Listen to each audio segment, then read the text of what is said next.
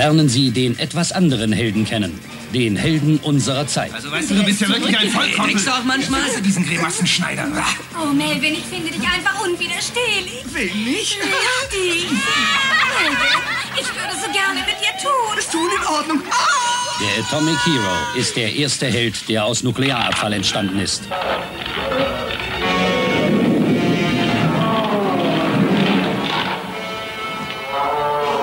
Atomic Hero. Hero. Hero. Ich habe sowas noch nie im Leben gesehen. Also gut, jetzt lasst mal schön eure Tacos fallen oder ich blase euch das Gehirn raus. In Tromaville brechen harte Zeiten an für alle Schläger, Vergewaltiger und Drogenhändler. Es gibt so Tage, an denen möchte man einfach schreien. Hallo, Daniel. Hallihallo, ja. Willkommen zur Episode 207 des Bahnhofs Kino Podcast. Mein Name ist Patrick und bei mir ist, äh, ich erwähnte dich bereits namentlich, Daniel. Ja, genau, Toxi. Toxi. Toxi, äh, für, für Freunde Toxi, für seine Gegner, die, Mervin, genau. die nukleare Be- Bedrohung. Aber ehrlicherweise, ich fühle mich heute auch so. Also ent entweder als wäre ich irgendwie kopfüber in, einem, in, so einem komischen Topf gelandet oder als hätte mir Rocky sieben Wochen lang auf die Gusche gehauen, aber ich weiß nicht, woran das liegen mag. Ich weiß nicht, wo du, ich, ich, völlig ratlos darüber, wie du darauf kommst. Nun gut, wir, wir haben es bereits angedeutet, wir sprechen heute Abend über zwei, ja, mehr oder weniger, in einem Fall beliebte Filme aus dem äh, untersten Videothekenregal. Ja. Äh, und zwar über Atomic Hero hierzulande äh, betitelt und äh, international und glaube ich auch mittlerweile hier in äh, heimischen Gefilden besser bekannt als The Toxic Avenger. Der Film, mit dem Troma so richtig abhob aus dem Jahr 1984 von Michael Hertz und Lloyd Kaufman. Und zum zweiten sprechen wir über, ähm, ja, die Captain, Cap. Ich glaube, Cap nennen doch so irgendwie so, so Comic-Cracks wie du. Ja, ja, Ja, Cap, Cap. genau. Ja. Captain America. Und zwar die, ist es nicht, ist es die erste, ich glaube, es ist nicht die erste Nein, Adaption. nein, nein. Genau, es ist, ist ich glaube ich, mittlerweile, äh, ah, lass mich mal durchrechnen, ich, also zumindest die vierte. Hm.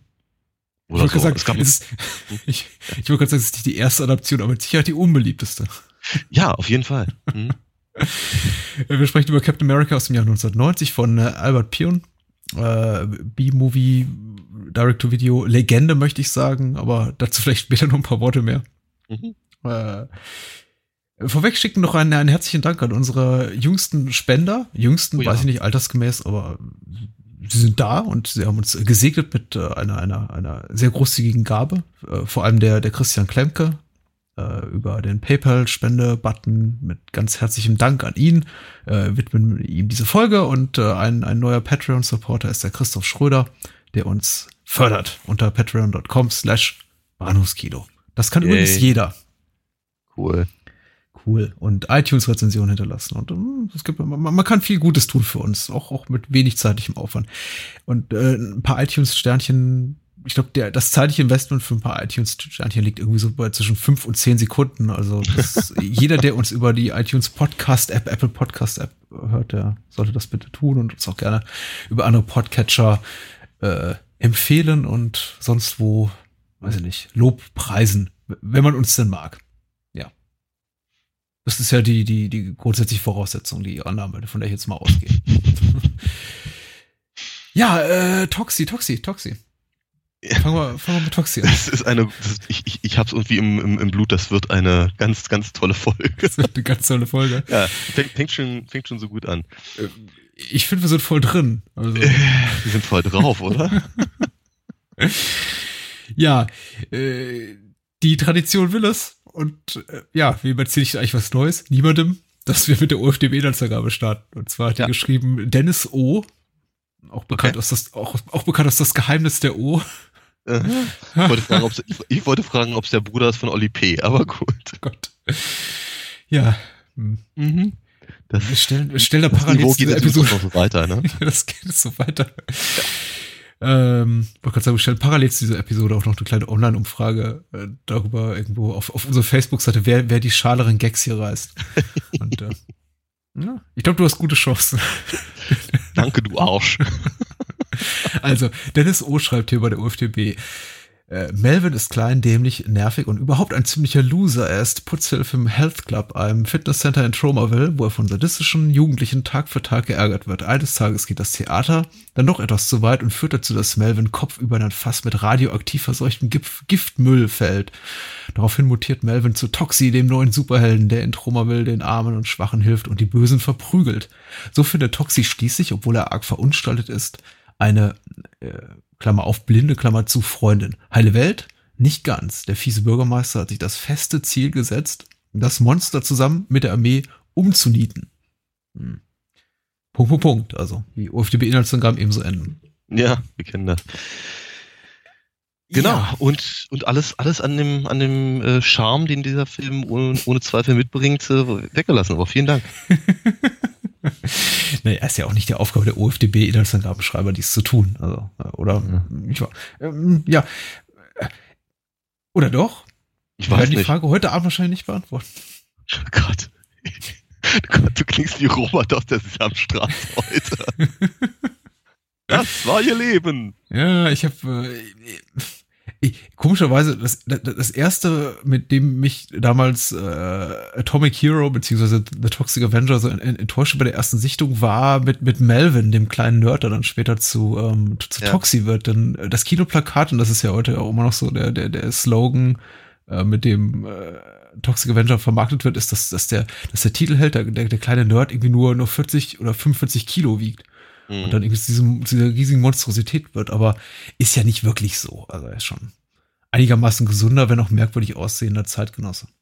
Und, äh, aber es, es kommt natürlich gut. Also der, der, körperliche Unterschied ist nicht so gigantisch, wie es einem das Kinoposter äh, weiß machen will, ja, von ja. 45 Kilo auf äh, monströs groß. Ja. Mhm. Und, äh, ja. Ich meine, Atomic, äh, ich wollte jetzt sagen Atomic Hero, Toxi selber auch nicht gerade so, ich meine, ein großer Kerl, aber jetzt auch kein kein, kein Muskelpaket. Kein Hulk, ja. Nein, nein, das nicht. Nicht der Incredible Hulk. Nee. Kann man, kann man so nicht sagen. Aber sie haben sich viel Mühe gegeben. Ich finde ich finde aber, sie haben sich auch viel Mühe, Mühe gegeben, äh, obwohl sie halt das auf dem Poster haben und obwohl das, naja, also spätestens heutzutage eben niemand mehr wundern äh, sollte, wie, wie, wie Toxi aussieht, aber relativ weit äh, lange hinaus zu zögern. Mhm. Und das auf, auf nicht mal wirklich unangenehme Art und Weise. Also sie haben sich halt durchaus äh, die Mühe von interessanten Perspektiven und Möglichkeiten äh, gegeben, um da eben Toxi möglichst lange nicht zu zeigen. Cool. Mhm. Sowieso, ich muss ganz ehrlich sagen, also so vor, vor, vor grob geschätzten 16, 17 Jahren hätte ich das für den geilsten Scheiß überhaupt gehalten. äh, mir geht's immer noch so, glaube ich. Also mhm. äh, nicht der geilste Scheiß aller Zeiten, nicht der heißeste Scheiß, aber es ist ziemlich, äh, ziemlich, ziemlich, ziemlich, ziemlich ähm, gutes Ding immer noch. Äh, ja, ja. Ja, ja. Äh, unser, unser lieber Hörer Christian äh, kommentierte irgendwie, als ich den Film bei Letterbox reinstellte und dazu schrieb, dass, dass wir bald rezensieren auch, dass er ihn, als er ihn äh, den erstmals sah, also ziemlich für das, das beste Stück Kindtop hielt, das so irgendwann die US-B-Movie-Landschaft hervorgebracht hat. Und äh, ja. ich, ich glaube, da geht's einigen so, die sich irgendwo im zarten Alter zwischen 13,5 und 22 befinden. Ja.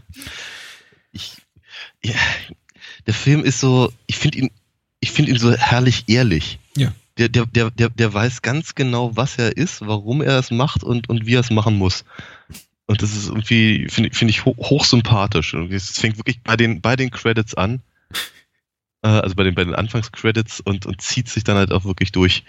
Ich möchte fast sagen, wie Rotz am Ärmel, weil es ist wirklich so herrlich. Äh, herrlich auf den Punkt. Und auch die, die Kamera so schön draufgehalten und die mhm. Klischees so herrlich durchgeweigt und eben ähm, ich, ich, ich möchte es eigentlich gar nicht mal selbstironisch nennen, sondern es ist, es ist so, hm, entlarvend vielleicht? Es ist, nicht, es ist nicht selbstironisch in dem Sinne, dass der Film, glaube ich, nicht, nicht, nicht Horrorfilme oder sein eigenes Genre, in dem er sich ja bewegt, parodiert, sondern ja eben gesellschaftliche Zustände, die ja irgendwie mm. einfach, äh, wer es denn erlebt hat, wie wir, die wir mm. auch Kinder sind, die die 80er sehr bei, bei, bei, bei, bei, bei wachem Bewusstsein auch erlebt haben, doch durchaus auch ein bisschen nervtötend waren. Und die ganze ja, ja. Äh, Atomdebatte, Atommülldebatte noch dazu. Also, mm. äh, das Klar. war eben alles schon so da, nicht in dieser überspitzten Form, aber äh, klar, äh, das ist- ist wahrscheinlich der neben neben neben Filmen wie Wall Street wahrscheinlich einer einer der ehrlicheren Filme über die 80er Jahre, die eigentlich auch diesen, diesen ganzen Übel, das unsere Gesellschaft so geplagt hat. Damit meine ich jetzt nicht unbedingt die Aerobic-Welle, Welle, die auch ein bisschen persifliert wird im, im, im Vorspann oder diese, dieser, dieser Fitnesswahn, aber eben auch vieles auf den Punkt bringt oder einfach mal Ja. pointiert ka, äh, durch, durch den Kakao zieht, wie es eigentlich die wenigsten Filme taten. Und ich glaube, das hat auch Kritiker, wie jetzt auch mittel- und langfristig ja so, sowas wie, wie, wie ein Kultpublikum, also irgendwie eine Kultanhängerschaft, dann auch überzeugt. Und ich glaube, deswegen ist jetzt auch Toxic Avenger über 30 Jahre nach seinem Erscheinen immer noch, äh, fühlt sich ziemlich frisch an und ist auch gleichermaßen beliebt, möchte ich mal behaupten. Ja, ja, aber was, was ich zudem halt noch meinte, war aber eben auch einfach der, der, der reine Schlock-Charakter des, des Films. Da, da äh, beißt die Maus eben einfach keinen keinen Faden ab. Der, und der Film weiß es eben auch. ne? Der, der, der, der, der, er weiß, er ist Videothekenware quasi, ja, der ähm, vor allem darüber verkauft werden wird, dass man eben irgendwie ähm, Köpfe in Großaufnahme platzen sieht und, äh, und ein paar Bubis halt in, in, in, in die Kamera hängen. Und ähm, sie halt möglichst, möglichst viel halt davon in kurzer Reihenfolge zeigen äh, müssen, um das eben, um das eben zu, ähm, um das zu bieten, was das Publikum dann eben vermeintlich möchte. Aber eben so verpackt in eine, in, in ja, wie du es gerade schon gesagt hast, in eine, eine Gesellschaftssatire äh, und sich eben zu dem Zeitpunkt jederzeit bewusst, was es, was es ist. Mhm. Der es ist selten, habe ich so das Gefühl. So, es gibt so viele, so viele Splatter-Geschichten, die sich so bierernst nehmen. Ähm, bei, bei deutlich schlechteren Effekten häufig. Ähm, und, und äh, ja, nee, der Toxic Avenger macht das da schon, schon, schon richtig. Allein schon die Tatsache, dass sie das in Tromaville spielen lassen und, und das, diese, diese, diese Narration ganz am, ganz am Anfang, die, äh, die, die, die mich in ihrer, in, wie soll ich sagen, in ihrer bedeutungsschwangeren Seichtigkeit se- sehr, sehr an Russ Meyer erinnerte, ehrlicherweise. Mhm. Ja, ja, de, de, definitiv. Und dazu muss man eben sagen, der, der Film spielt in so einer, also Tromaville scheint ja irgendwie so, so, so ein Vorort von New Jersey zu sein. Und New Jersey ist ja sowieso immer schon so der, der, der, der, der faule Cousin oder der Cousin, auf den man immer so herabblickt von, von New York. Da möchte eigentlich keiner leben. Da leben die, die, Mhm. die, die nicht, nicht, nicht schlau, schön oder reich genug sind, um in New York zu leben. Und Mhm. wenn du dann noch irgendwie in einem Vorort von New Jersey wohnst, wo, wo, sich eben in Tromaville offensichtlich The Toxic Avenger abspielt, dann bist du wahrscheinlich ganz, ganz unten. Und das sieht man eben auch. Also wenn man Mhm. da, da lebt, dann, da gibt's nicht viel zu lachen, außer man Ja. ist eben so, so jemand wie dieses, dieses toxische Liebespärchen Bozo und, und Julia heißt sie, glaube ich, die Mhm. äh, alle, alle möglichen, alle Mitmenschen malträtieren und äh, Kinder auf Fahrrädern überrollen und äh, ja, arme kleine m- moppende Nerds in Atommüllfässer, ja, zum, zum Sprung in ein Atommüllfass äh, bewegen. ja, ja. Ja, ganz, ganz schlimm, ganz, ganz schlimm. Also ich meine, ne, ich wollte, äh, ich, ich meine es durchaus ernst. Also wenn der Film einen, einen treffen will mit, mit diesen äh, Gewalttaten, die er teilweise auch sehr, sehr in sehr expliziter Art und Weise zeigt, dann tut er das auch. Also es ist Mhm. durchaus, es ist absolut eine, eine Horror, Science-Fiction, Fantasy-Komödie, also mit großem, großem Schwerpunkt auf dem Wort Komödie. Aber Ja. es hat, er hat definitiv zwei, drei Szenen, die einem schon an die Nierchen gehen. Also wenn der Mhm. Junge da äh, der, der kleine, der, der radelnde Junge überrollt wird und am Anfang irgendwie noch ein Gag darüber gemacht wird, also so darauf hingewiesen wird, explizit, dass er doch einen Helm tragen soll und man immer sieht, wie er stürzt und ihm der Helm da so, so wegkullert und ihn mit dem Auto zurücksetzt, also Bose und seine Kuppels und ihm da irgendwie die, die, den Schädel wie, wie eine Melone knacken. Autsch, also sehr unangenehm. Ja, ja, auf jeden Fall. Aber eben, aber auch gleichzeitig eben, ja, na wie gesagt, das, das ah, ja, das ist halt der, der, der, der, der, der, der Schlockfaktor ist halt hoch. Ja, und dann springen eben Wanda und Julia, also die beiden, die beiden Bimbos, das ist jetzt nicht, das ist nicht meine Erfindung, das, das sagt der Film, benutzt Ja. dieses Wort immer gerne. Also die Bimbos springen Ist, ist es im Englischen auch was anderes als im Deutschen? Es ist im Englischen was anderes. Ja, darauf sollte man definitiv hinweisen, um Gottes Willen. Ähm, ja, die, was, was könnte man dafür sagen? Was, was wäre Tussis. Ja, Tussis. Die beiden Tussis, Warner und Julia, springen dann eben raus und äh, machen dann gleich in einer Szene, die auch gut in einen Film wie Robocop reinpassen würde, irgendwie schießen eben gleich äh, Polaroids von dem, äh, Ja, ja, ja, von, ja, von dem toten Fahrradjungen. Ich meine, heute wird man das dann wahrscheinlich bei Instagram Ja. posten. ja, und Ja. Selfies machen und so, ja. mhm. Äh, Die haben aber auch für die, die, die Besetzung ist großartig. ja. Äh, die, die haben, haben eine, ein, eine Clique von Leuten genommen, die auf irgendeine ganz, ganz komische Plastikart irgendwie hübsch sein sollen, aber gleichzeitig so ätzend wie nur was. Also wirklich, wirklich widerliche Tanten und Typen. Hm. Das ist, wie, wie, Bo Bozo wirkt auf mich so ein bisschen wie so eine, äh, wie, wie, wie, wie, eine, wie eine jüng, jüngere, milchgesichtigere Fassung von, äh, ähm, ah, wie hieß er noch gleich? Äh, äh, jetzt habe ich, jetzt hab ich seinen Namen vergessen. K- Kurgar oder so ähnlich aus Highlander, wie hieß der noch gleich? Clancy Brown. Ja. ja und, äh, und, sein, und sein Kumpel wirkt dahingehend ehrlicherweise eher wie eine, wie eine äh, irgendwie zu, zugedruckte ältere Fassung von, Mart, äh, ähm, von hier ähm, äh, Feldman. Nicht Ja. Feldman, ähm, du weißt schon. Marty Corey Feldman? Feldman. Ja. Corey Feldman. Entschuldigung. Ja, Corey, Marty, Co- Corey. das hätte ich aber auch schön gefunden. Ja, ja. Ah, ne, die. Augen haben nicht gestimmt. Nee. Also irgendwie, aber so, so, das sind einfach so, das sind einfach so 80er Fressen. Ja. Die passen da so schön rein. Ja, es passt doch jeder rein in dieses Universum. Also da ist doch wirklich so, so jede, jede Minderheit irgendwie vertreten. Man muss auch sagen, das ist alles nicht so ganz, ganz politisch korrekt. Ich glaube, der ein oder andere mit dem, der, der da jetzt mit einer sehr, sehr großen Sensibilität für politische Korrektheit oder irgendwie sehr sensibel reagiert auf die, auf die Verletzung von Befindlichkeit, möglicher Befindlichkeit von Minderheiten zum Beispiel, der mag sich an der einen oder anderen Szene im Film stören. Ich muss sagen, mein Humor ist es auch nicht mehr und auch nie wirklich gewesen, wenn man zum Beispiel diese beiden sehr, ja, sehr, sehr, speziellen und oft, oft auch nur mit äh, Stringtangas bekleideten Herren da im Fitnessstudio sieht, die da irgendwie Ja. miteinander rumturteln Mhm. und äh, die, die, die, die, die, die, Ma- die, die herausragende Maskulinität von, von, von Toxi dann lobpreisen, wenn er dann irgendwie zu einigen, einigen Ruhm dann kommt, kommt Mhm. gelangt in Troma will. Also, das ist auch ähm, nicht, nicht mein Humor Ja. und wie gesagt, nie gewesen. Aber der Film ist eben, hält so ein bisschen wie ähm, äh, Zucker Abrams Zucker mit ihren, mit ihren Komödien, der schmeißt einem eben dermaßen viel in die Mhm. Fresse, dass Mhm. auch selbst wenn irgendwie nur äh, die Hälfte haften bleibt und dann noch Ja. mal ein Viertel davon auch nur funktioniert. Also Mhm. sagen wir mal, man, man, man darauf irgendwie in irgendeiner Art und Weise emotional reagiert. Das völlig ausreichend ist, weil es einfach Ja. so viel. Ja, ja, ja. Absolut, absolut richtig. Wobei man natürlich gerade sagen muss, bei diesen beiden wandelnden schwulen Klischees, immer, immerhin gehören sie ja zu, letztendlich zu, mir quasi mit zu den Guten am Ende.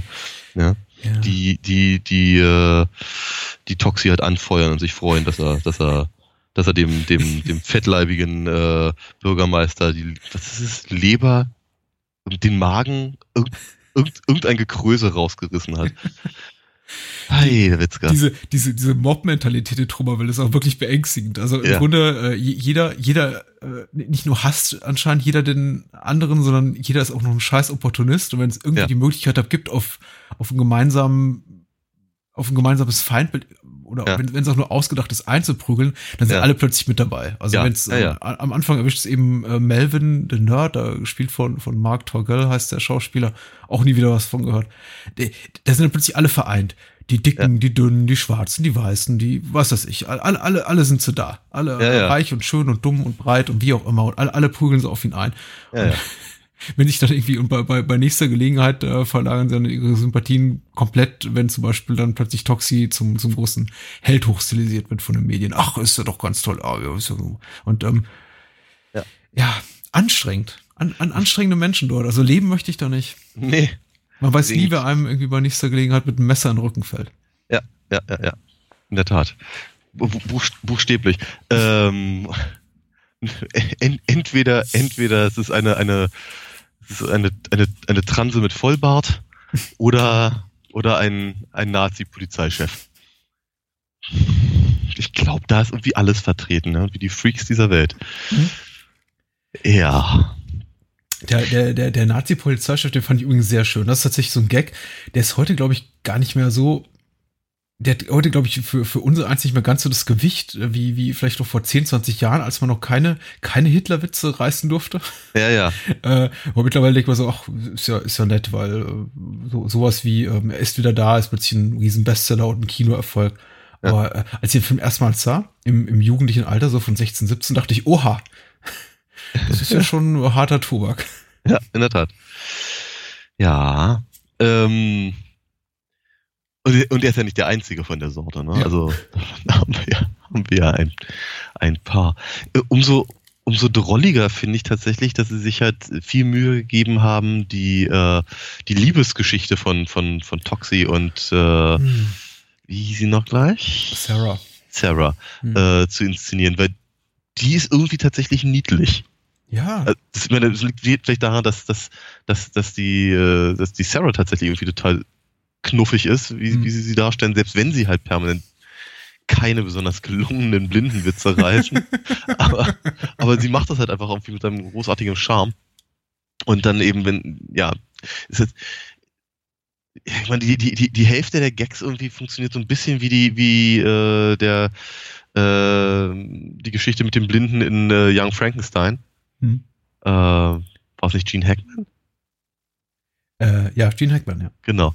Und ähm, richtig, aber diese, aber wie, wie sie das halt alles so, so, so keine die, die, die Müllhalde dekorieren und was, sie- was sie eben alles zusammen machen, das ist halt wie, ja, ganz süß. Ich finde auch, ich, ich, ich finde auch ihre Darstellung einer Blinden, die ja diese, diese, diese, diese total überzogene Darstellungsart ist von, von wegen Bli- Blinde haben immer irgendwie Augen und Mund weit aufgerissen und, Ja. äh, äh, und fuchteln mit ihrem Stock. fuchteln mit ihren Armen rum, um sich zu orientieren, ist, äh, finde ich, funktioniert in so einem Komödienkontext wunderbar und Mhm. ist gar nicht so weit weg von dem, was äh, Al Pacino dann knapp zehn Jahre später in der Duft der Frauen macht, dann komischerweise.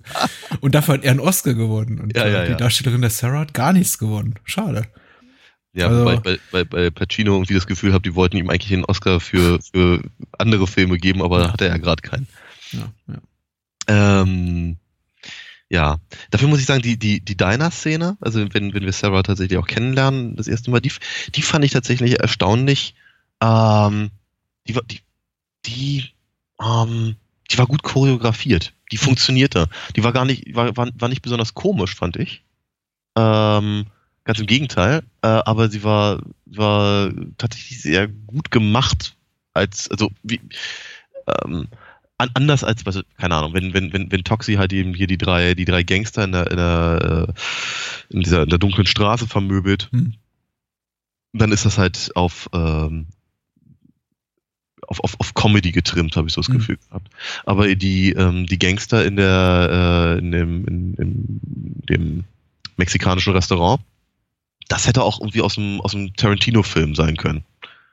Ich Ja. doch, also fand, fand das B- Bis, bis er dann dem einen äh, Knusperfinger in der Fritteuse macht und äh, den anderen mit dem, mit dem Arm seines Kompagnons, äh, mit dem abgerissenen Arm seines Kompagnons da verprügelt. Na gut, den Arm, den gebe ich dir. Die Knusper, die Knusperfinger, äh, das, das, das fand ich auch zu brutal, als hätte ich es wirklich lustig gefunden. Ja, brutal ist es definitiv. Und äh, ein, ein Hund wird getötet, was ja so das ähm, ultimative No-Go ist. Also Richtig, ja. in, ja. in jedem Film. Das, da habe ich mich gefragt, wie haben sie das gemacht? Wie haben sie Mhm. den Hund dazu gekriegt, sich hinzulegen und ihm dann das ganze Gekröse umzuhängen? Ja, Dazu müsste man sich vermutlich die, die, äh, die, DVD kaufen, oder? Um ja. Ja. Es gibt es, es gibt einen Audiokommentar auf der DVD. Ich habe nur mal gehört und ich meine sogar äh, Lloyd Kaufmann, der auf dem Audiokommentar zu hören ist, äh, redet darüber, aber Hm, äh, er, er, er albert auch viel rum. ja. Das ist auch, das ist auch so ein bisschen, bisschen nur die Schwierigkeit li- liegt darin, über den Film was rauszufinden, weil sich Lloyd Kaufmann, also einer der, der beiden Regisseure und der auch mit Michael Hertz, ähm, Mitbegründer von, von den Trauma Studios, sich mittlerweile so diese, diese, diese? Kunstpersönlichkeit, ja, diese Persona zu- zugelegt hat, eines irgendwie des ultimativen, irgendwie Moneymaker, Spaßmacher, ähm, Ja. Onkel, Onkel Troma Video, was weiß ich, der eigentlich nur noch, nur noch Quatsch labern kann. Und das ist Mhm. leider auch auf dem Audiokommentar ein bisschen so der Fall, dass er irgendwie sehr, sehr viel labert und man sehr, sehr genau äh, zuhören muss, um zu erkennen, wo erzählt er jetzt einfach nur eine gute, gute Geschichte, die aber mit der Wahrheit nicht viel zu tun hat und wo Ja. verrät er einem wirklich so ein paar äh, Produktionsdetails. Und ähm, Okay, ich glaube, über den Hund sagt er, der Hund hatte Spaß, waren wir auch nicht. okay. Naja, immerhin. Aber ich meine, ich, ich finde äh, die, deren Veröffentlichungsstrategie sowieso total sympathisch, muss ich ganz ehrlich gestehen. Äh, ihre, ihre Filme ähm, kostenlos auf YouTube hochzuladen. Mhm. Mit dem Hinweis, wenn euch das gefallen hat und ihr mehr Material haben wollt, dann kauft euch die DVD, finde ich sehr sympathisch. Ja. Das machen sie nur bei ihren eigenen Produktionen, oder? Also die Sachen, die sie eingekauft haben, die Lizenzen nicht, oder? Mm, Sie haben es äh, teilweise gemacht, aber es ist halt, mm, äh, nicht bei allen, aber ausgewählt. Ich habe zum Beispiel, also sie, sie haben ja zum Beispiel die US-Rechte am, am Kondom des Grauens Ja, stimmt, ja. und äh, die äh, englisch synchronisierte Fassung von Kondo- Kondom des Grauens ist deswegen auch bei YouTube im, im Trauma Channel verfügbar. Aber Okay. die Frage ist eben, äh, Will man will, man Udo Samel äh, sch schlecht auf Englisch synchronisiert dann in dem Film da sehen? Du, ich habe das Kondom des Grauens im Kino gesehen. Ich bin mir nicht mal sicher, ob ich ihn, ob ich ihn äh, schlecht auf Deutsch sehen möchte. Also von daher, Äh, ich stimme ich bin dir ein zu. großer Ralf König-Fan. Ähm, ja. Die, äh, also ein kleiner Stein des Anstoßes in dem Sinne, dass ich immer wieder, wenn ich den Film so im Abstand von ein paar Jahren mal, mal, mal wieder sehe, immer wieder darüber stolper und denke, huh, was ist das denn jetzt? Ist die, äh, ist das, ähm, ist auch die, die nachsynchronisierte Stimme von Toxi.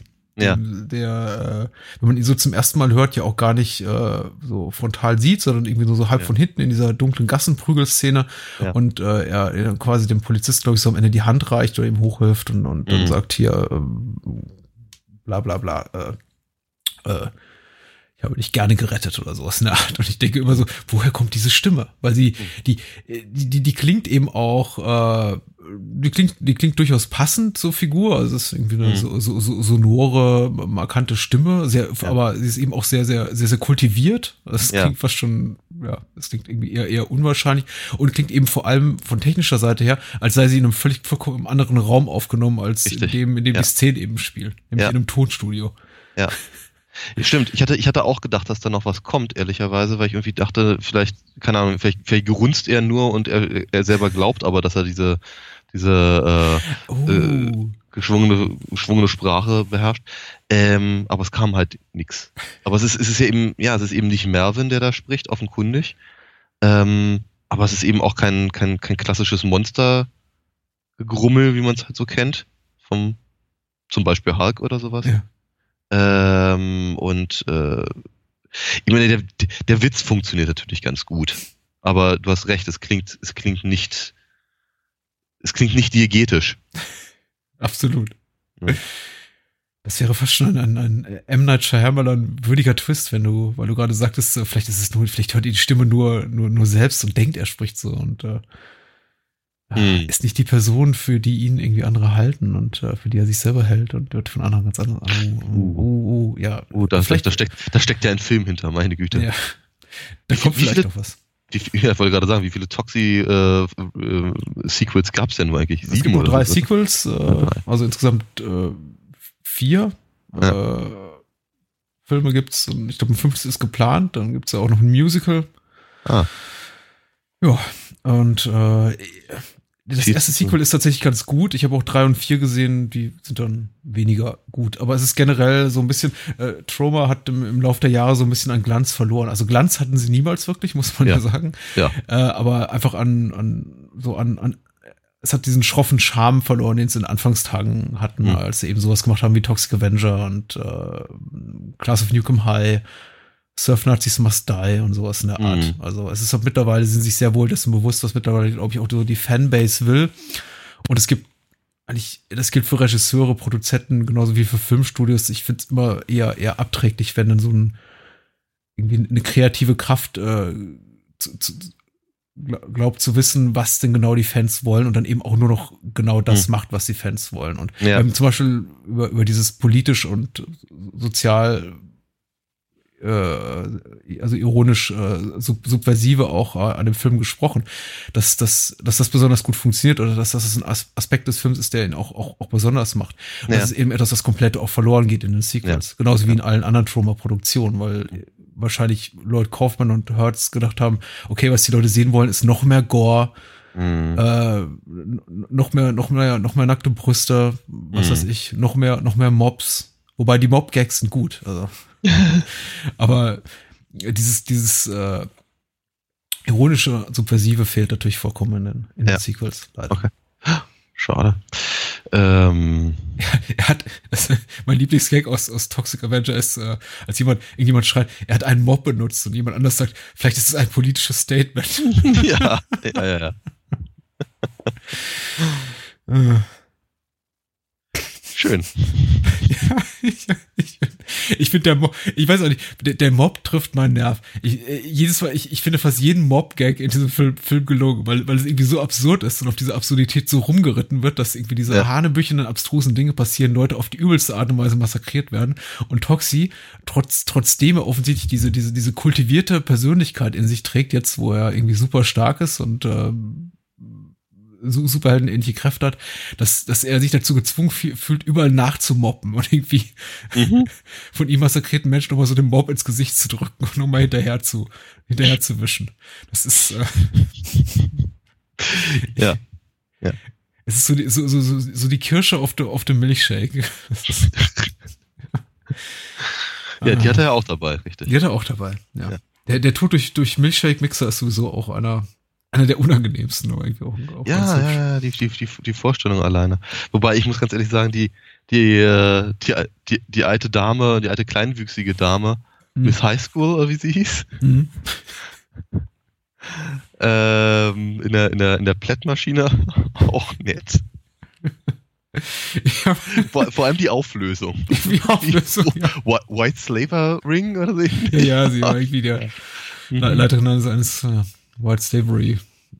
Äh, Gott, es ist ja un unfassbar. Aber ja, es ist wirklich äh, gut. Wir haben, den Film jetzt über grünen Klee gelobt. Ich weiß auch gar nicht, ob so viel zu sagen ist. Ich glaube, ich habe ich hab, äh, ein, zwei Kritiken gelesen, die ich wenig erbaulich fand, weil sie, glaube ich, da auch, auch ein bisschen, bisschen zu viel dann reinlesen. Ich glaube, entweder wird der Film abgestraft mit, ist so eh der letzte Trash oder äh, anderweitig, glaube ich, äh, überinterpretiert in dem Sinne von, uh, da steckt doch dies und das noch und das ist irgendwie ein Kommentar zu dieser und jeder ähm, politischen Gegebenheit Anfang der 80er und irgendwie zum, zum, zum, zum, weiß nicht, Nachtritt auf Jimmy Carter und ich dachte mir so, ja, im Ernst, im Ernst? Nein. Äh, ich Also ich glaube, Film wirklich, wirklich unterhalten, aber es ist wirklich eine gute Unterhaltung und er ist, man muss sagen, er ist handwerklich auch sehr gut gemacht, was Ja. man zum Beispiel als Szene dieser langen Autoverfolgungsjagd sieht, die, egal ob man jetzt Autoverfolgungsjagd mag oder nicht, man definitiv attestieren muss, das ist äh, handwerklich erste Sahne, was die da Ja, ja. Auf jeden Fall. Ich wollte aber dann zu, zu dem Punkt davor nochmal ganz kurz sagen, ich glaube schon, dass der Film in dieser Form in einem, zu einer anderen Zeit hätte nicht gemacht werden können. Ja. Einfach weil das, weil das, das, das, das Kino halt in einer bestimmten Position war, politisch, sozial, was auch immer.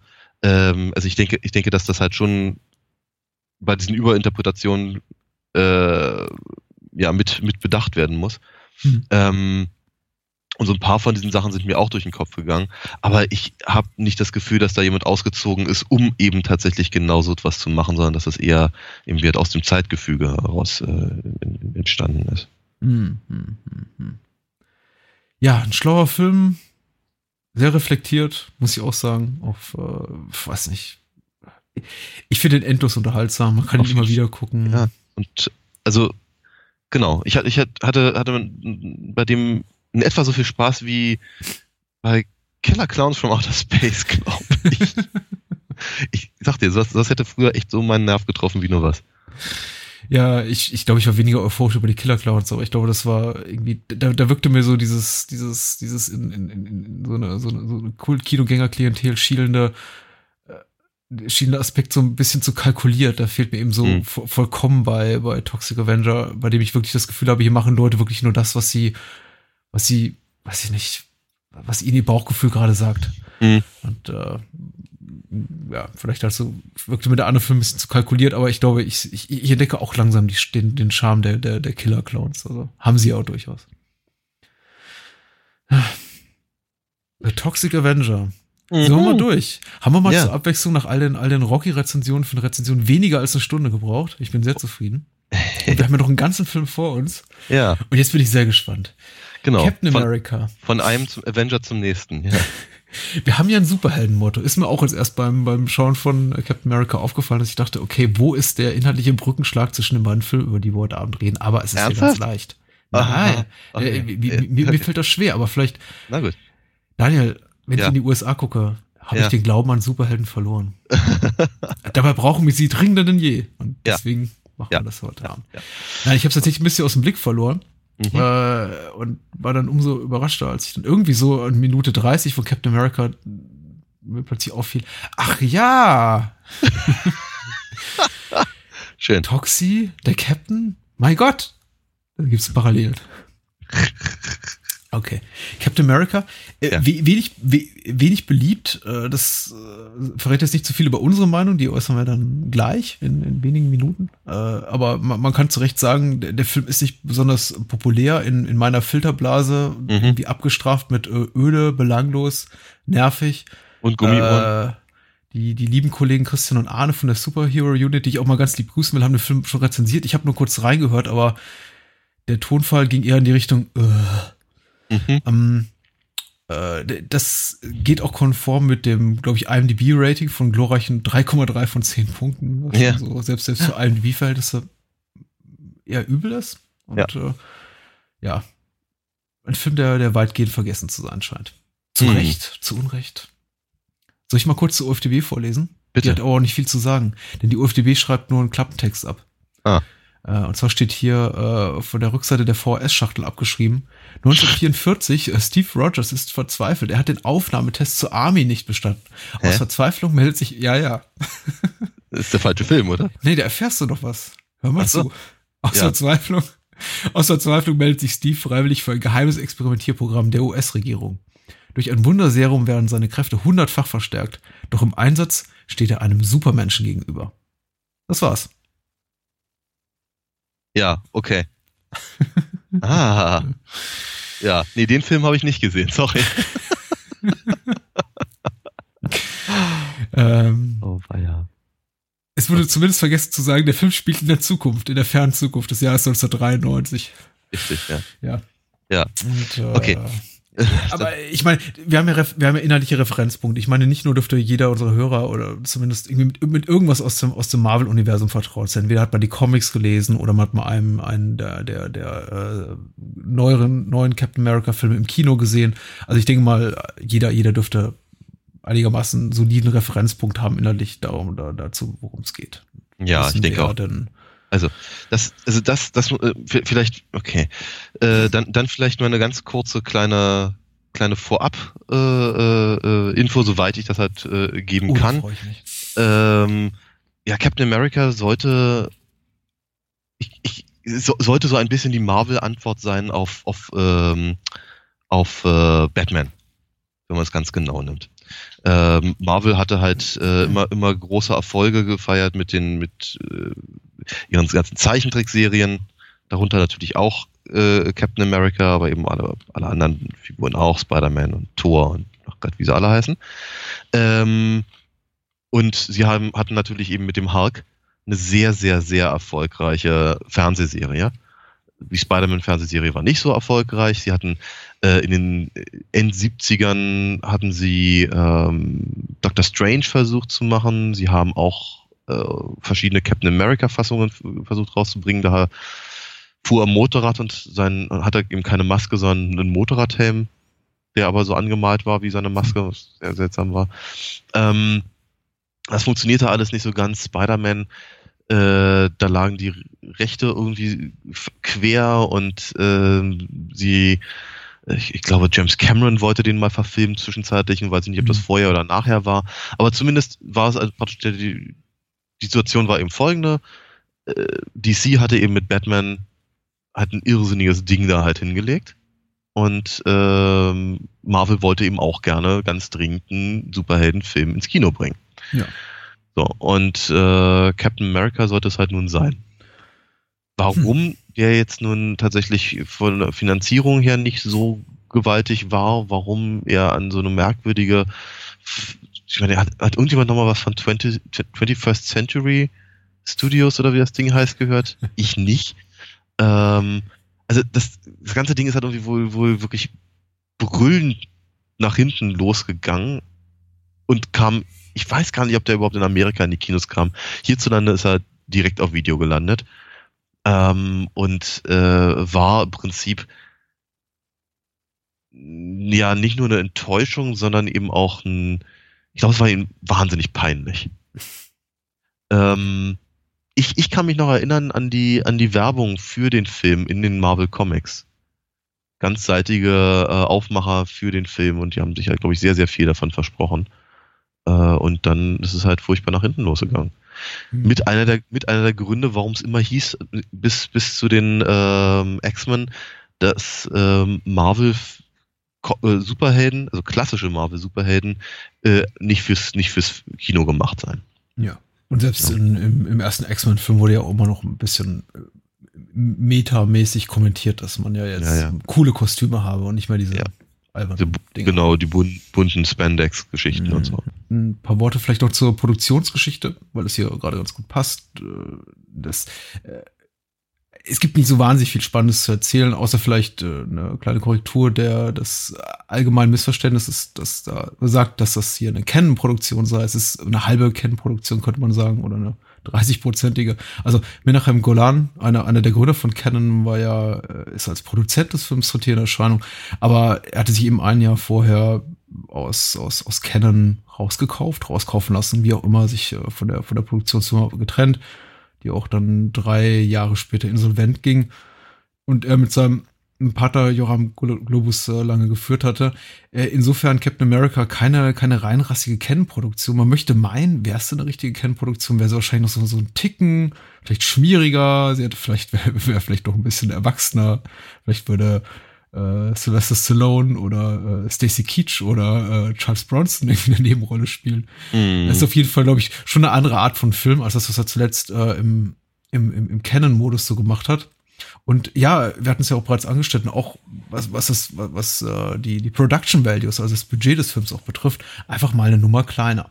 Also Mhm. Canon-Filme waren auch nie große Produktionen, aber klar, man konnte sich eben zuletzt auch, auch mit Canon relativ große Stars leisten. Und das ist hier jetzt eben nicht der Fall. Also man sieht im Film schon an, da wurden etwas kleinere Brötchen gebacken, vor allem im direkten Vergleich zum ein Jahr zuvor erschienenen Batman, der weiß ich, ungefähr das Fünffache gekostet hat und dann eben Mhm. noch mal mit äh, eh- ähnlich großem Budget auch vermarktet wurde, wo ja Mhm. eine, eine, eine riesige Marketingmaschinerie auch hinterstand, während Ja. eben der Captain America sich mit mit dem mit dem Budget eines einer, einer besseren Direct-to-Video-Produktion begnügen musste. Ja, ja. Und äh, i- ist das aus deiner Sicht auch etwas, äh, einer der, einer der Hauptvorwürfe, die sich der Film heute noch gefallen lassen muss? Oder Ich woran, woran, nicht. woran Captain America krank von 1990, dass man sagt, der sieht so billig aus? Also ich, ich, ich, ich, ich habe ja, ich weiß ja nicht, wie andere, wie andere Zuschauer da ticken. Es gibt, also ich, ich, ich höre immer wieder irgendwie halt, deswegen hat, hat es, glaube ich, auch ganz, ganz am Anfang gesagt, Gummiohren. Und das ist schon eine sehr, sehr eigenartige Sache. Ich habe keine Ahnung, warum er tatsächlich angeklebte Ohren oder Ohren halt in einem, in dem Kostüm hat. Ich, äh, ich, Weil er sie in den Comics hatte. ja, natürlich, ich meine, Oder- natürlich, denn, seine Ohren sind außerhalb des, des, der, der, der Maske. Das ist in den Comics so, richtig. Aber warum sie nicht einfach ein Loch eingeschnitten haben in die Maske, verstehe ich nicht. Äh, vielleicht keiner, vielleicht hat sie gescheuert oder so. Oder irgendeiner hat die Maske falsch gebaut und äh, dann haben sie sie später halt nochmal fleischfarben angemalt oder so. beim, beim, beim Überziehen mit dem, mit dem Latex oder so. Ich weiß es nicht, keine Ahnung, aber darauf reitet man halt ganz gut rum. Ich muss natürlich ganz ehrlich sagen, als ich den Film damals auf Video gesehen habe, habe ich das nicht, nicht wahrgenommen, weil einfach die Qualität zu beschissen war. Hm. Ähm, äh, das gar, gar nicht, ist mir das kein, kein, äh, kein, kein direktes Problem des Films, sondern im Ich habe es auch Problem nicht wahrgenommen, ganz ehrlich. Die Qualität der Kopie, die ich gesehen habe, war auch nicht so berauschend. Ich habe mir, ich hab, ich hab mir tatsächlich auf Blu-ray geholt, einfach weil ich ihn haben wollte, ganz dringend. Und ähm, ähm, da sieht man es dann doch schon ziemlich deutlich. Und äh, aber der, der, der Punkt ist eben, das Ding, äh, also der, der, der, der Film auf, auf, einer, auf einem alten Röhrenfernseher mit einer zigfach durchgenuddelten Videokassette aus der, aus der Videothek, da hast du nicht gesehen, dass der Gummiohren hat.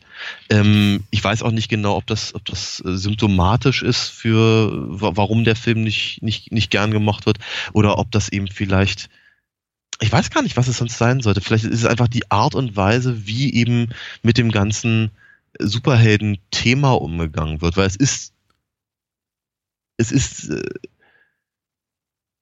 total adoleszent. Mhm.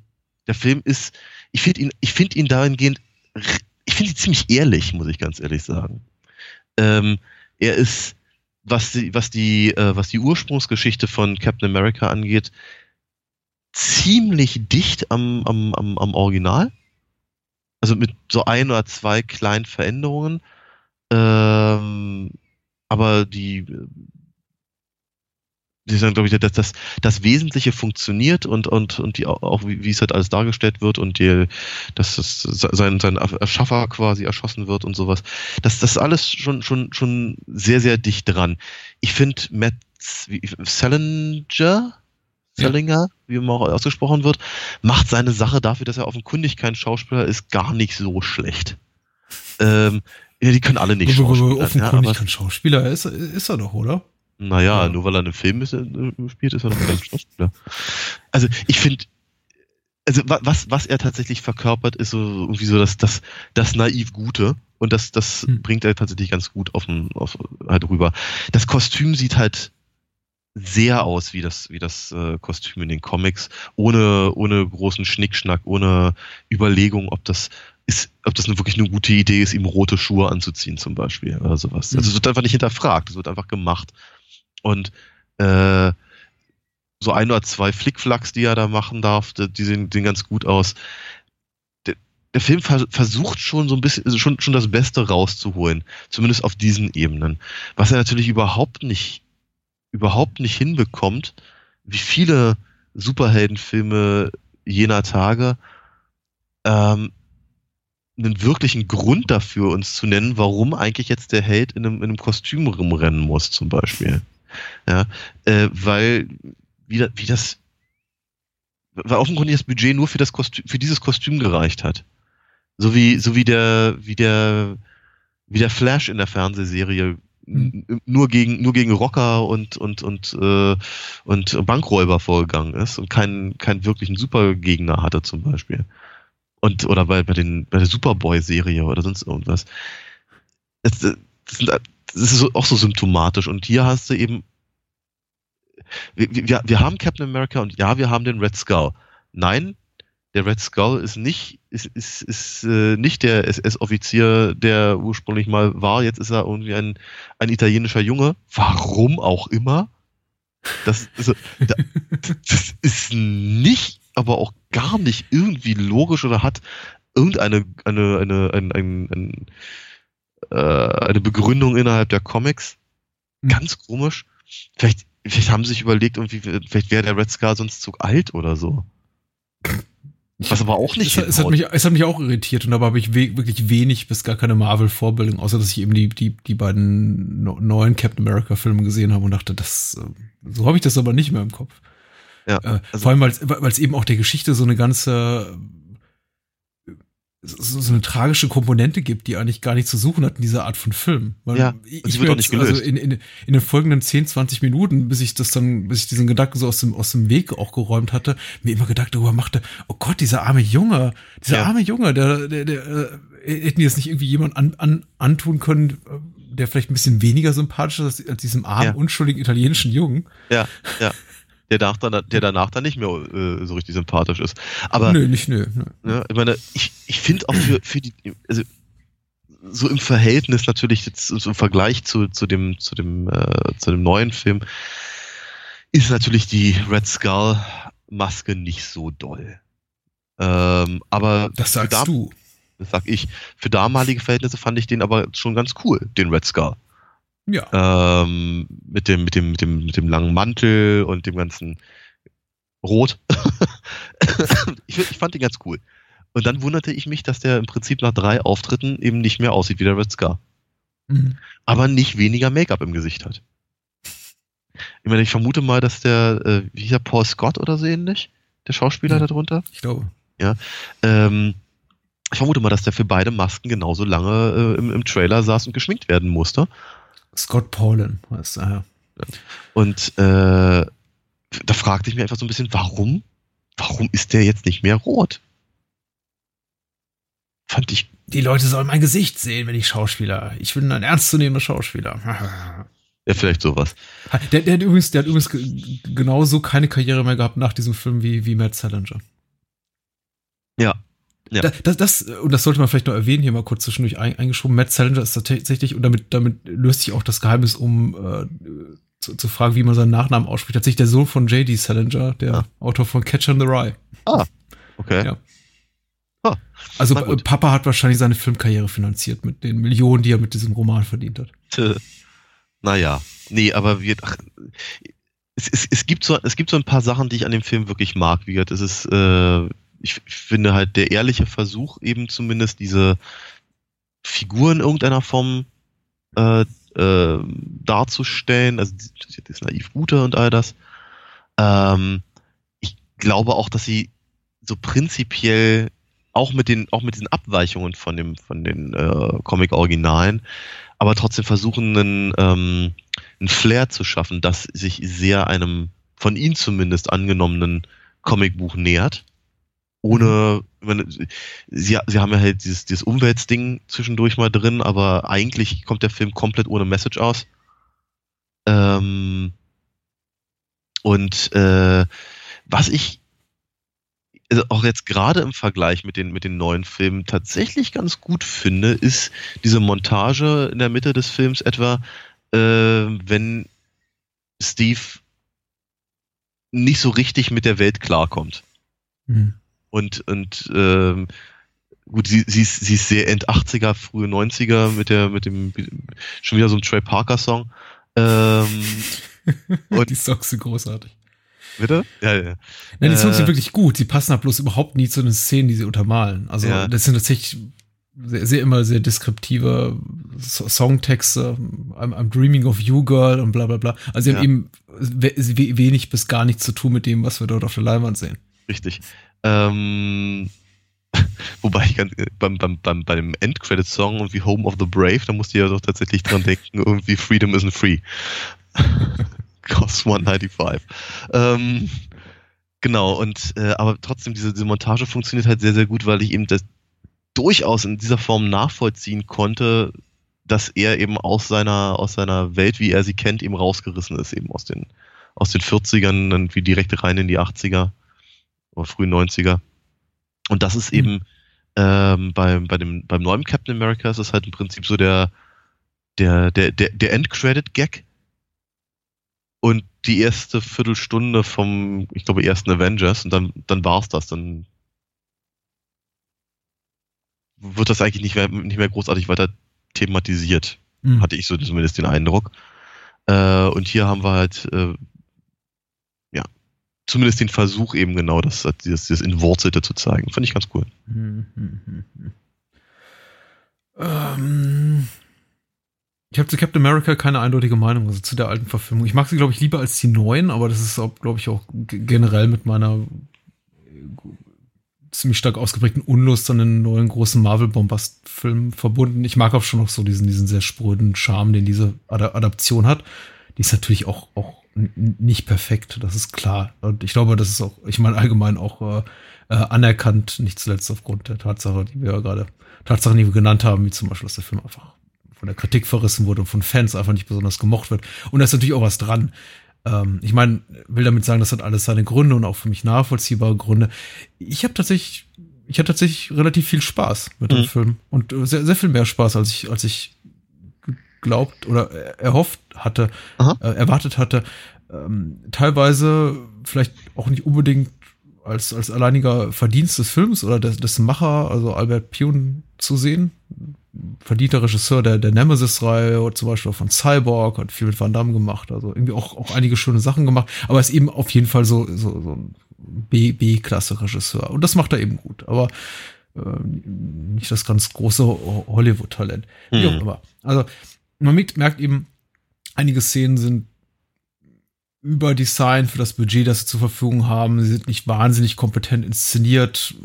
Ich fand eigentlich am amüsantesten fand ich zum Beispiel den den Deppen-Apostroph bei dieser, bei dieser Newspaper-Montage. Ich dachte, da hat Ja, ja. niemand drauf geachtet in der Produktion, kann irgendwie, sagt dir niemand mal, dass Ja. man The 1990s nicht mit einem, mit einem Apostroph schreibt. Ja, Es hat, ihnen auch niemand, so- es hat ihnen auch niemand gesagt, hat auch niemand gesagt, dass Springfield mit einem G geschrieben wird. Das ist, ist tatsächlich, ja, na gut. Äh, einige Sachen funktionieren eben sehr gut, einige weniger. Die, die Tatsache, was natürlich wunderbar gelöst ist jetzt in der, in der Neuverfilmung, ist eben, dass, dass äh, tatsächlich äh, Steve Rogers vor, vor seiner Transformation zu Captain America überhaupt nicht buff ist, überhaupt nicht dieser, mhm. dieser, dieser Muskelprotz, mhm. sondern eben ein schlachsiges Kerlchen. Und äh, Steve Rogers hier in Captain America sieht eigentlich schon ja genauso genauso gut in Form aus wie irgendwie nach seiner Transformation. Sie, sie, sie haben ihm halt ein bisschen zu weite Klamotten gegeben, ja. Aber, aber. Zoom einmal irgendwie auf seine Wade rein und dann irgendwie spannt er einen Muskel an und dann. Ja. Das aber wie, für, für, für das nicht vorhandene Budget fand ich das aber auch wieder gut, ja. Einiges ist ja auch relativ großartig. Ich meine, dieses, dieses ganze äh, Raketenabschussbasis-Setting, mhm. äh, die Masken, die Besetzung teilweise. Also ich meine, Ned Betty und Roddy Cox, die jetzt zwei darstellen, die hatten sicher ihre besten Zeiten hinter sich. Mhm äh, 1990 und waren es irgendwie auch nicht als sowas wie Stars zu bezeichnen, aber die, die, die Bekannte Gesichter die, zumindest. Die, ja, die Besetzung passt. Ich finde auch, ich würde auch durchaus Matt Salinger mit reinnehmen. Ich finde auch, es gibt keine Totalausfälle in der Besetzung, was es ja oft gibt in, in dieser Art von Film. Mhm. Ich meine, klar, einige Figuren wirken sehr schablonhaft. Diese ganze, diese ganze Nebenhandlung um, ich glaube, die Tochter des, des Red Skull, wie heißt sie dann, äh, Valentina mit ihrer eigenen kleinen mhm. Killertruppe. Mhm. Das deutete mir nicht so recht ein, warum die da plötzlich in Erscheinung trat. Vor allem, weil mhm. eben auch ihre ganzen ich wollte sie gerade Mitarbeiter nennen, ja, ihre ganzen Schergen, ihre ganzen äh, Auftragskiller massiv inkompetent sind und eigentlich nur ja. wie in, in, in, einem, in einem Louis de Finesse-Film irgendwie durch die Gegend fallen. Mhm. mhm. Also es wirkte alles äh, etwas Hanebüchen. Aber ja, teilweise hat der Film schon sehr, sehr, sehr spröden Charme teilweise, aber eben auch, auch wirklich, wirklich angenehme Art von, von Humor, die ich sehr mochte. Und ich glaube, du hast ganz am Anfang deiner,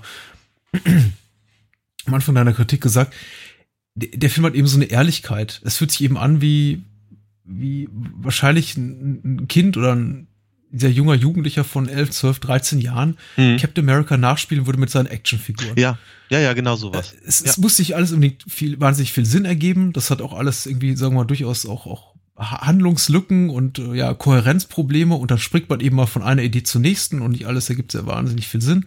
Aber es macht irgendwie Spaß am Ende des mhm. Tages. Und äh, mhm. auch wenn der Film irgendwie nicht durchweg unterhaltsam ist und auch mal irgendwie die eine oder andere kleine Länge hat, wollte gerade sagen, dann ja. irgendwie schon, schon bei der irgendwie 20. Texttafel, wo dann stand irgendwie Somewhere in Alaska, ähm, ja, ja. Northern Canada und irgendwie zum dritten Mal aufs Weiße Haus geschnitten wurde mit The White House. schon, schon fragte so, okay so und so viele Meilen von den USA entfernt, ja, genau. ja. Äh, alles allem doch irgendwie ganz, ganz, äh, ganz gelungen in dem Sinn, dass ich sagen möchte, die, die, die guten Aspekte des Films über, über, überwogen für mich am Ende. Hm. Noch? Also, genau, ich, ich, ich hatte schon das Gefühl, also auch gerade so bei der, bei der, bei der, bei der End, Endsequenz, wenn sich äh, der, der Captain nochmal umdrehen darf und, äh, und all das, da, da, da haben sie schon so ein bisschen auf, auf Sequel geschielt oder hm. vielleicht eine Fernsehserie oder sowas. Und äh, nee, das hat er, hat er dann eben leider dann doch nicht irgendwie bringen können.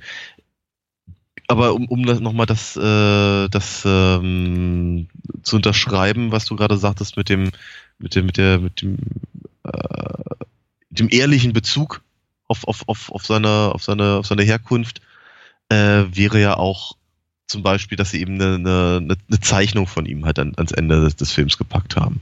Mhm. Ja, etwas, etwas, was sich eben zum Beispiel die Batman-Filme und all das eben so nicht getraut haben, permanent eben auf ihre, auf ihre, auf ihre Comic-Historie direkt zu verweisen. Also, als, wär, als wären die Comics eigentlich IBA. Wir nehmen die Figur und wir nehmen das Konzept und all das, aber das mit dem, das mit dem, das, das mit dem, mit dem äh, pulpigen Comic-Zeug, nee, nee, nee, das, das, das fassen wir lieber, mal lieber nicht an. Und ähm, auch da ist halt ähm, Captain America irgendwie ehrlicher. Hm. Hm. Hast du gerade, hast du gerade Batman runtergeputzt? Nee, ne? Ich habe gerade Batman runtergeputzt, doch, ein bisschen, klar. Ein bisschen, ein bisschen. Äh, wenn ich mich recht erinnere, magst du Batman Returns sehr viel lieber als den ersten, oder? Ja, in der Tat, ja. Ja. Ja, das mag allerdings auch ganz, es mag, es mag an dem, an der, äh, ja, es mag am ganzen Production Design liegen und an, an der nicht vorhandenen äh, ähm, äh, Marketingmaschinerie. Mhm.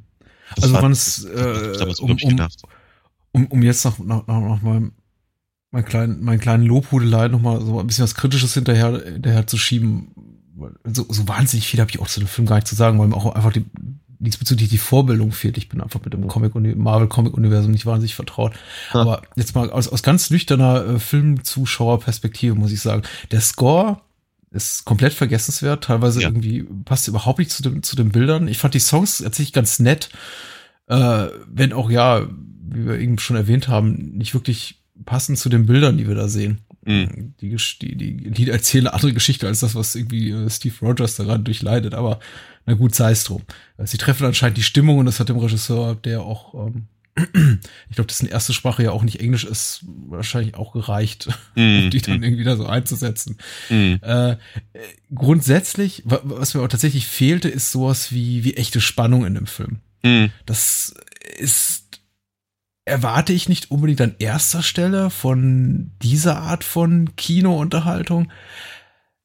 Dieses äh, Fehlen wirklich erzählerischer Kohärenz sorgt aber eben dann eben doch dafür, dass es alles sehr, sehr fragmentarisch, sehr episodenhaft wirkte, mhm. sehr, ach, wir springen mal von einer Idee zur nächsten und jetzt können wir doch das machen und hier plötzlich sind wir somewhere in Alaska und äh, irgendwo in der Antarktis und dann wieder, was weiß ich, doch wieder in Italien. Ähm, ja. Das ist, äh, hm, das ist, das, das, das mag sogar noch ein etwas größeres Problem sein, weil sie hatten eine, eine ziemlich klare Story bis zu dem Moment, in dem Steve Rogers eben wieder aus dem Eis erwacht. Mhm. Das ist halt ist im Prinzip so die, die, die, die klassische Story, äh, die damals äh, von äh, Joe Simon, nee, Joe Simon und Jack Joe Kirby. Simon, Jack Kirby, genau. Mhm. Äh, ähm, halt in, ich lese das hier ab, ne? Also nicht, so. dass, nicht, dass ja, irgendjemand genau. jetzt hier denkt, ich habe irgendwie Ahnung. Also, ja, okay. äh, ja, zumindest halt entwickelt wurde und ähm, praktisch nach am Ende des, des, des, des Zweiten Weltkriegs wurde die Figur halt uninteressanter und die Serie wurde zwar weitergeführt, aber äh, irgendwann, irgendwann, äh, keine Ahnung, wo, wo, keine Ahnung, wo, wo, wurde, wurde Captain America dann eben vor allem gegen irgendwelche Kommunisten und anderes halt irgendwie eingesetzt und war, war ähm, letztendlich wurde völlig irrelevant und die Serie wurde eingestellt. Mhm. Äh, und als dann ähm, Jack Kirby halt mit Stan Lee zusammengearbeitet hat, haben sie in den 60ern halt die Figur wieder äh, belebt und haben halt gesagt, ah, der war jetzt irgendwie 20 Jahre im, im, im ewigen Eis. Äh, und die Geschichten praktisch nach 1944 oder sowas, das war, das war halt ein, ein anderer. Das war gar nicht Steve Rogers, das war ein anderer Typ halt. So. Deswegen konnten sie das alles irgendwie wegwischen und haben praktisch mit, mit äh, dem, dem richtigen Captain America halt weitergemacht. Und die Story mussten sie ja in irgendeiner Form als, als Origin praktisch erzählen. Und so lange hatten sie eben auch eine, eine, eine Geschichte für den Film. Hält etwa eine halbe Stunde. Und danach mussten sie aber noch weitere äh, 60 Minuten füllen. Und das ist so ein bisschen das, das, das, das Problem, weil sie dann auf einmal äh, ja, sie, sie, sie, im, im Prinzip hätten sie irgendwas rausfinden müssen, was, sie, was jetzt für Captain America relevant ist.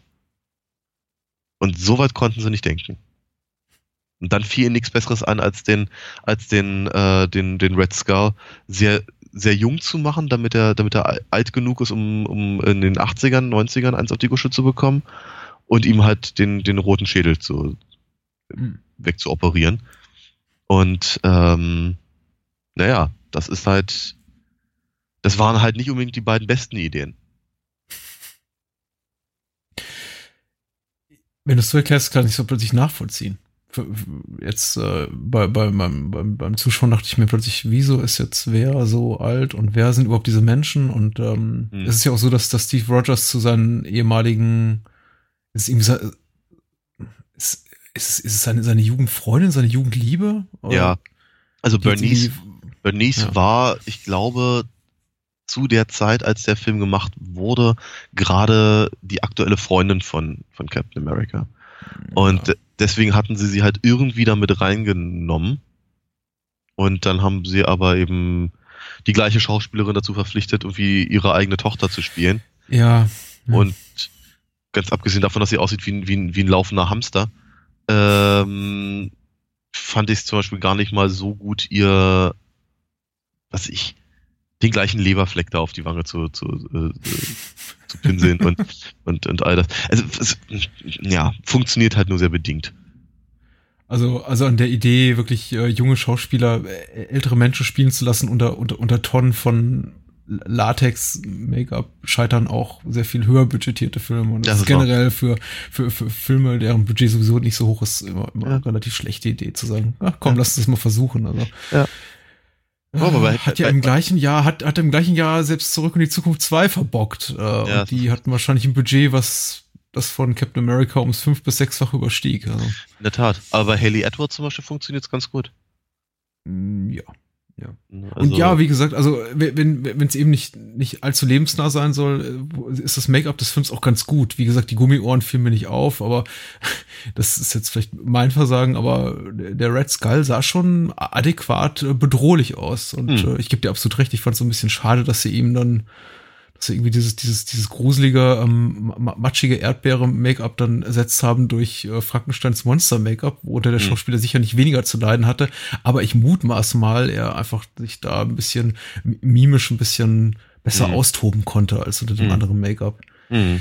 Ich weiß es nicht. Ähm, ich möchte dem Film irgendwie gar nicht so viel vorwerfen. Vielleicht muss er sich einiges vorwerfen lassen. Vielleicht hätte man sagen können, 1990 war eben nicht 1980, war eben nicht irgendwie das, ja. das, die Zeit, als noch irgendwie The Amazing Spider-Man im, im, Fernsehen lief und man da irgendwie wenig Gutes gewohnt war. Vielleicht hätte man irgendwie mehr leisten können, weil da hatte man eben bereits äh, irgendwie so quasi mal so irgendwie Batman, den Batman-Film von Tim Burton als, als Maßgabe dafür, wie ein guter, erfolgreicher äh, Superheldenfilm aussehen kann. Ja. Andererseits ist er eben doch inhaltlich und, und, tonal so weit weg von, von all dem, was wir bis dato gesehen haben, dass ich sagen muss, doch, so in, in der kleinen Nische, in der Captain America jetzt in, in meinem sehr beschränkten Comicbuchfilm-Universum existiert, äh, fühlt er sich sehr, sehr gut und sehr richtig und eigentlich sehr mhm. ja, also, überdurchschnittlich unterhaltsam an. Ja, also ich muss sagen, ich war, ich, ich, als ich ihn damals gesehen hatte, war ich auch nur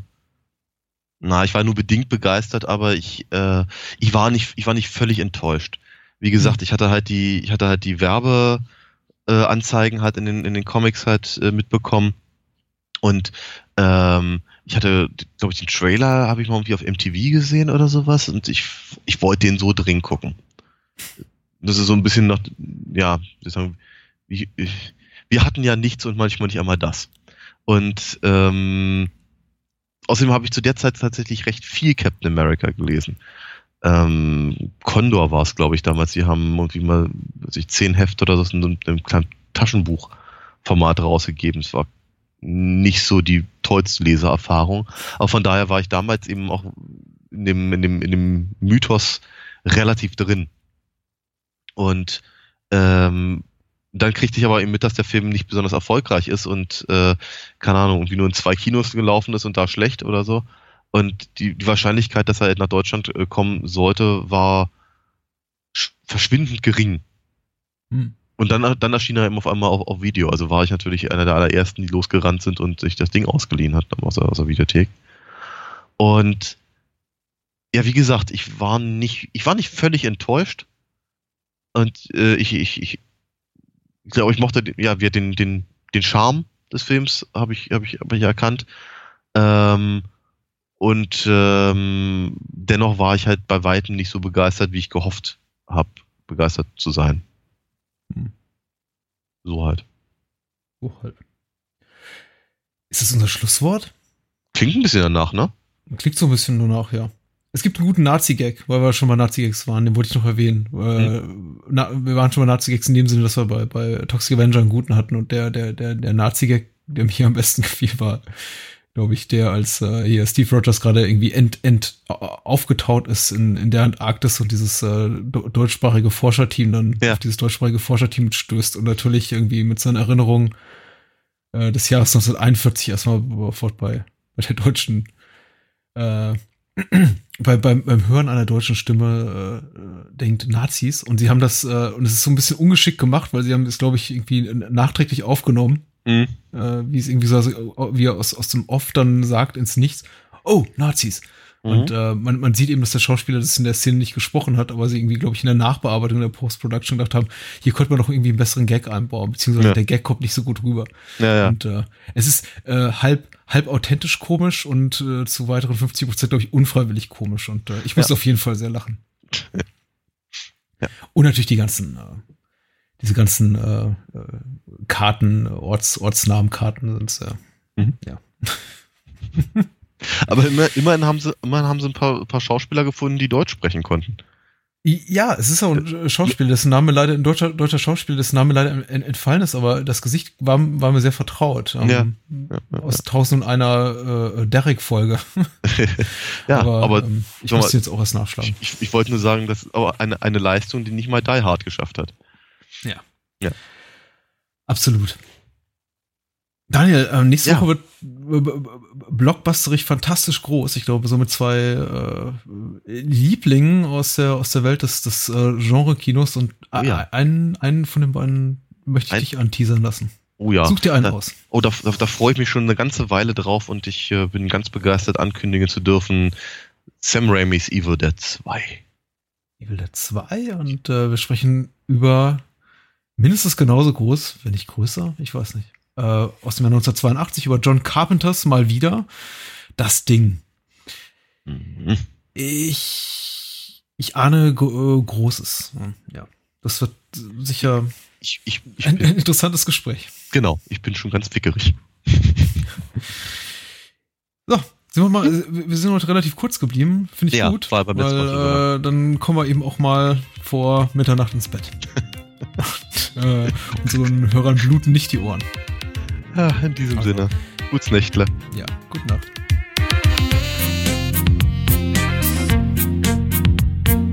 Das war Bahnhofskino mit Patrick Lohmeier und Daniel Gramsch. Besucht uns unter bahnhofskino.com und schickt Feedback und Filmwünsche als E-Mail an patrick@bahnhofskino.com.